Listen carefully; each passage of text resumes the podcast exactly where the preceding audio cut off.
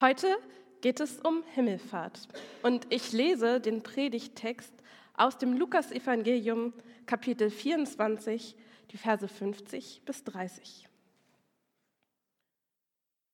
Jesus führte die Jünger aus der Stadt hinaus bis in die Nähe von Bethanien. Dort erhob er die Hände, um sie zu segnen. Und während er sie segnete, wurde er von ihnen weggenommen und zum Himmel emporgehoben. Die Jünger warfen sich nieder und beteten ihn an. Dann kehrten sie nach Jerusalem zurück, von großer Freude erfüllt. Und sie waren von da an ständig im Tempel und priesen Gott.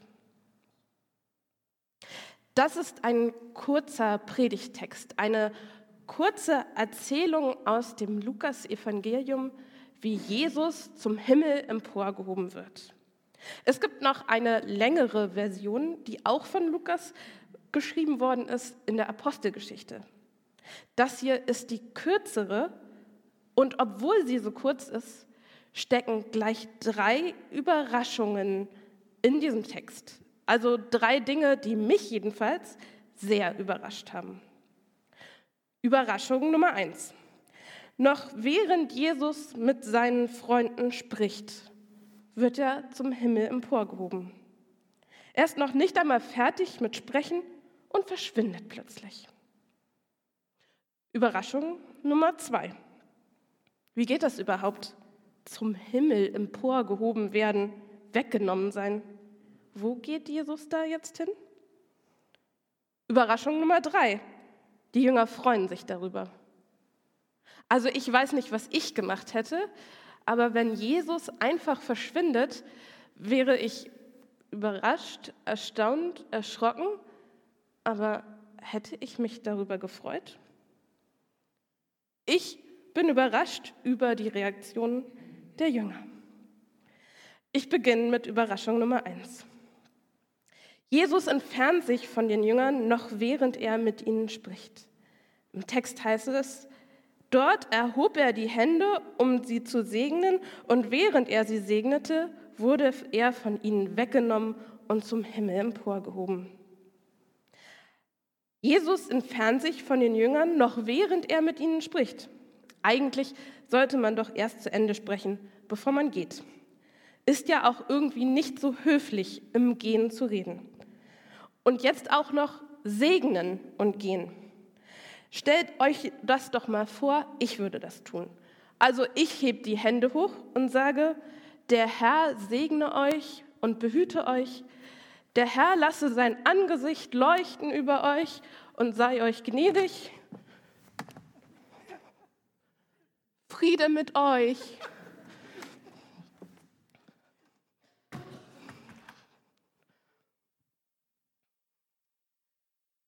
Das ist schon etwas eigenartig, was Jesus hier tut. Also er geht und segnet die Jünger gleichzeitig. Segen kenne ich eigentlich anders. Weder in der Bibel, weder von Jesus noch hier in unserer Gemeinde funktioniert Segnen so im Weggehen. Den Segen, den wir heute kennen, der kommt aus dem Lateinischen Benediktion. Und das heißt übersetzt benedicere, bene gut und dicere sagen, also jemanden etwas Gutes sagen, jemanden etwas Gutes zusprechen, jemanden loben und wenn es Richtung Gott geht, auch jemanden preisen, jemanden anbeten. Und das machen wir im Alltag immer wieder. Ob wir jemanden zum Geburtstag gratulieren, jemanden gute Besserung wünschen oder einfach so jemanden einen guten Tag wünschen. Wir sprechen anderen etwas Gutes zu. Wir loben sie. Wir sind ihnen zugewandt. Und wenn der andere merkt, wir meinen das wirklich richtig ernst, das kommt von Herzen, dann tut uns das richtig gut. Ich bin heute ein bisschen verschnupft und mir hat vorhin jemand gesagt, Maike, ich wünsche dir gute Besserung. Und ich bin trotzdem noch verschnupft. Aber es hat mir trotzdem auch gut getan. Das hat mich wirklich gestärkt. Manchmal haben schon kleine Worte eine große Bedeutung. Wie viel mehr Bedeutung hat es dann, wenn ich dem anderen wünsche, Gott sei mit dir. Gott begleite dich, Gott gehe mit dir mit. Das fühlt sich einfach gut an. Und wenn Jesus Menschen in der Bibel segnet, dann tut er das auch. Er kommt Menschen ganz nah, in ganz vielen unterschiedlichen Situationen und Erzählungen. Eine, die ich sehr liebe, ist die Szene, als Jesus Kinder zu sich ruft und ihnen sagt, kommt her zu mir. Die Jünger wollten nicht so recht, dass die Kinder zu Jesus gehen, aber Jesus sagt, kommt her zu mir. Und dann legt er ihnen die Hände auf. Ich stelle mir vor, er nimmt sie in den Arm und die Kinder spüren die Wärme von Jesus, von seiner Hand. Sie spüren, wie Jesus seine Hand auf ihre Schultern legt und durch die Hand Jesus hindurch spüren sie die Wärme und die Nähe Gottes. Da kommt dann nicht nur etwas durch Worte hindurch, sondern eben durch den ganzen Körper, durch die Hand, durch die Wärme, durch die Gesten, durch das strahlende Gesicht, den Mundwinkel. Alles kommt zusammen. Jedenfalls so, sofern wir das mögen und wenn wir das anderen gegenüber tun, dann müssen wir natürlich auch immer ein bisschen auf seine körperliche Grenze achten. Wenn er das nicht so gern mag, dann ist das natürlich auch in Ordnung. Aber der Punkt ist, Jesus baut Nähe auf. Aber hier, in dieser Szene, da steigt Jesus in den Himmel empor. Noch während er sie segnet, baut er keine Nähe auf, sondern die Distanz wird immer größer. Stück für Stück verschwindet Jesus in den Wolken, bis ihn niemand mehr sehen kann. Und jetzt kommt meine dritte Überraschung ins Spiel, die ich vorhin genannt habe. Das war ja hier meine erste. Meine dritte Überraschung ist, die Jünger freuen sich darüber. Sie sind erfüllt von großer Freude. Also, wenn ich mir vorstelle, dass Jesus verschwindet, dass ich Jesus plötzlich nicht mehr sehen kann. Ich weiß nicht, ob ich mich darüber gefreut hätte. Wie oft erleben wir in unserem Alltag, dass wir Jesus gerne sehen würden, dass wir Gott gerne mehr in unserem Leben erleben oder spüren würden, dass wir ihn doch besser greifbar, fassbar hätten und dass es uns nicht gelingt, ihn zu fassen.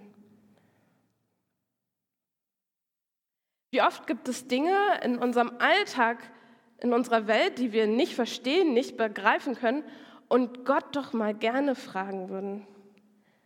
Die Jüngerinnen und Jünger damals, sie konnten es.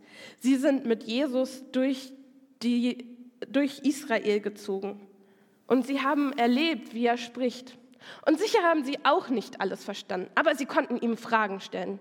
Und wenn ich damals gelebt hätte, ich hätte Jesus ausgequetscht, hätte ihn immer wieder gefragt, warum ist das so? Warum sind die Menschen hier so miteinander unterwegs? Warum spürt man Gott nicht in unserem Alltag? Warum spüren wir Gott nicht, wenn wir miteinander im Konflikt sind? Wenn wir doch alle, wenn doch viele an den gleichen Gott glauben, warum streiten sich Menschen dann trotzdem? Oder warum, Jesus? Warum müssen wir erleben, dass es auf der Welt Krieg gibt? Warum müssen wir erleben, dass Menschen krank werden? Wenn ich damals gelebt hätte, ich hätte mich darüber gefreut, in Jesus einen Gegenüber zu haben, den ich direkt fragen kann. Und ich glaube, Jesus hat den Menschen damals viel erklärt, auch viel in Bildnissen und Vergleichen. Und sie haben nicht alles verstanden. Aber es war gut, ihn neben sich zu haben, mit ihm reden zu können. Denn dieser Blickkontakt, das Vertrauen, das dabei entsteht, das hilft.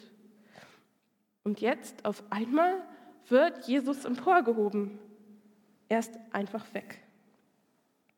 Lukas erzählt das hier so, dass die Jünger sich darüber freuen, also dass sie erfüllt von großer Freude sind.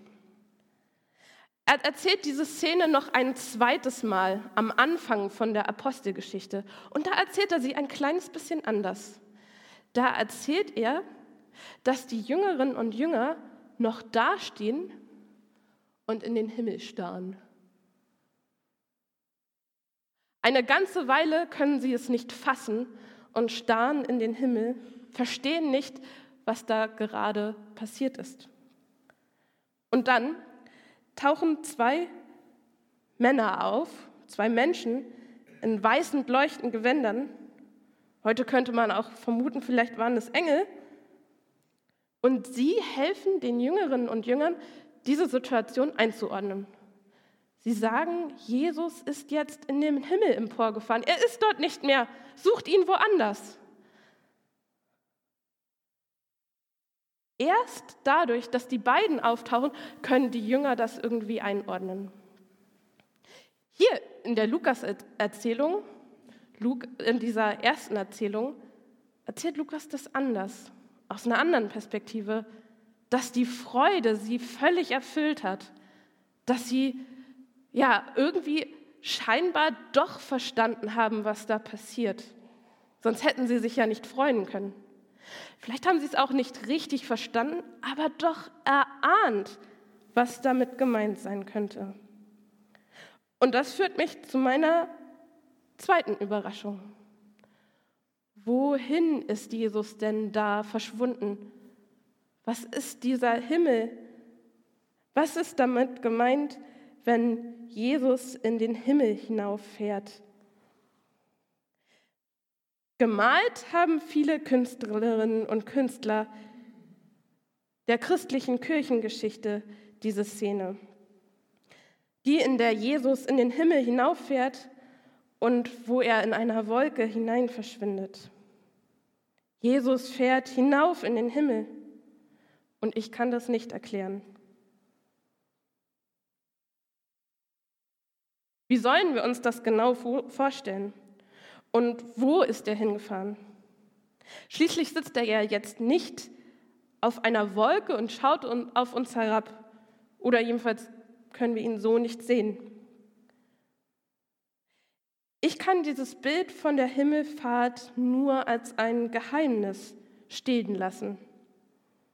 Und immer wieder klar, wird mir dabei klar, Himmel bedeutet in der Bibel nicht der Raum über der Erde, in dem heute die Flugzeuge fliegen und die Satelliten kreisen. Himmel, das ist der Gottesraum. Und der ist sicher nicht nur da oben, wohin wir zeigen, wenn wir den Himmel meinen. Der Himmel, das ist der Raum Gottes, der auch hier, hier unten ist. Und oben und mittendrin. So wie Gott keine Grenze hat, hat auch der Himmel keine Grenze. Er ist hier unten, er ist oben, er ist innen, er ist außen grenzenlos. Dann bedeutet Himmelfahrt von Jesus, Jesus geht ganz zu Gott. Und Gott hat nun auch keine Grenze mehr. Vor seinem Tod am Kreuz wanderte Jesus mit seinen Jüngeren durch die Dörfer und erzählte und isst mit ihnen. Er hat mit ihnen Gemeinschaft, er segnet sie. Und bei allem Diskutieren und Fragen stellen tut es gut, seine Nähe zu spüren. Er macht Menschen innerlich und äußerlich heil. Und woher er hinkommt, laufen die Menschen zusammen und wollen ihn sehen und erleben denn sie spüren in ihm und durch ihn hindurch Gottes Nähe. Und dennoch ist er ja immer nur an einem Ort, und zwar in Israel, nicht hier in Deutschland. Denn Jesus ist ja da auch ganz Mensch. Aber dann stirbt Jesus und dann ist er auferstanden. Und in all dem liegt auch das Geheimnis neuen Lebens. Jetzt nach Himmelfahrt kann Jesus gleichzeitig überall sein, auch hier der Christuskirche und gleichzeitig in all den anderen Kirchen, draußen auf den Wiesen und Feldern unter freiem Himmel, wo heute überall Gottesdienst gefeiert werden, aber auch bei allen Menschen, die nicht zu Gottesdiensten kommen können oder kommen wollen. Und trotzdem bleibt es. Es ist nicht leicht, diesem unsichtbaren Gott zu vertrauen. Ein Sprichwort sagte ja mal, wer überall ist, ist nirgendwo. Also das meint ja, wer überall mal eben irgendwo ist, der ist nicht so richtig greifbar. Und manchmal haben wir auch diesen Eindruck, es ist doch schwer, Jesus greifbar zu sehen. Viele Menschen und wir alle haben dieses Problem immer mal wieder, dass wir denken, wo ist Jesus denn? Wo, hinter welcher Wolke, hinter welchem Menschen versteckt sich Jesus denn gerade? Christina Brudereck, eine Theologin, die ich sehr schätze, hat dazu mal gesagt, Gott zu vermissen ist auch eine Art, mit Gott zu leben. Gott zu vermissen ist auch eine Art, mit Gott zu leben. Und dieser Satz drückt so schön aus, Sehnsucht nach Gott zu haben und damit zu leben. Das ist eine so große Sehnsucht in uns, Gott doch zu sehen, doch zu spüren, zu erleben und selbst auch hin, und durch uns hindurch wirken zu lassen, indem wie wir anderen Menschen begegnen, dass wir zum Segen werden, dass wir anderen Menschen gut gegenübertreten. Und gerade wenn es uns schlecht geht, auch die Sehnsucht zu haben, dass sich andere Menschen uns in Gottes Namen zuwenden oder einfach uns zuwenden und wir durch sie hindurch Gottes Liebe spüren können.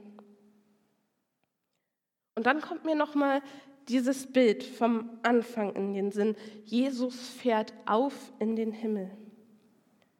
Jesus geht segnend. Während er segnet, fährt er, ich kann nicht nach oben fahren, darum gehe ich zur Seite, geht er, fährt er nach oben. Jesus entfernt sich von seinen Jüngerinnen und Jüngern segnend. Es ist das Letzte, was die Jüngerinnen und Jünger von Jesus sehen. Und irgendwie entsteht dadurch Distanz. Ja. Und gleichzeitig ist es doch auch ein schönes Bild. Jesus ist nicht fertig mit Segnen als er von ihren Augen verschwindet. Der Segen fließt weiter.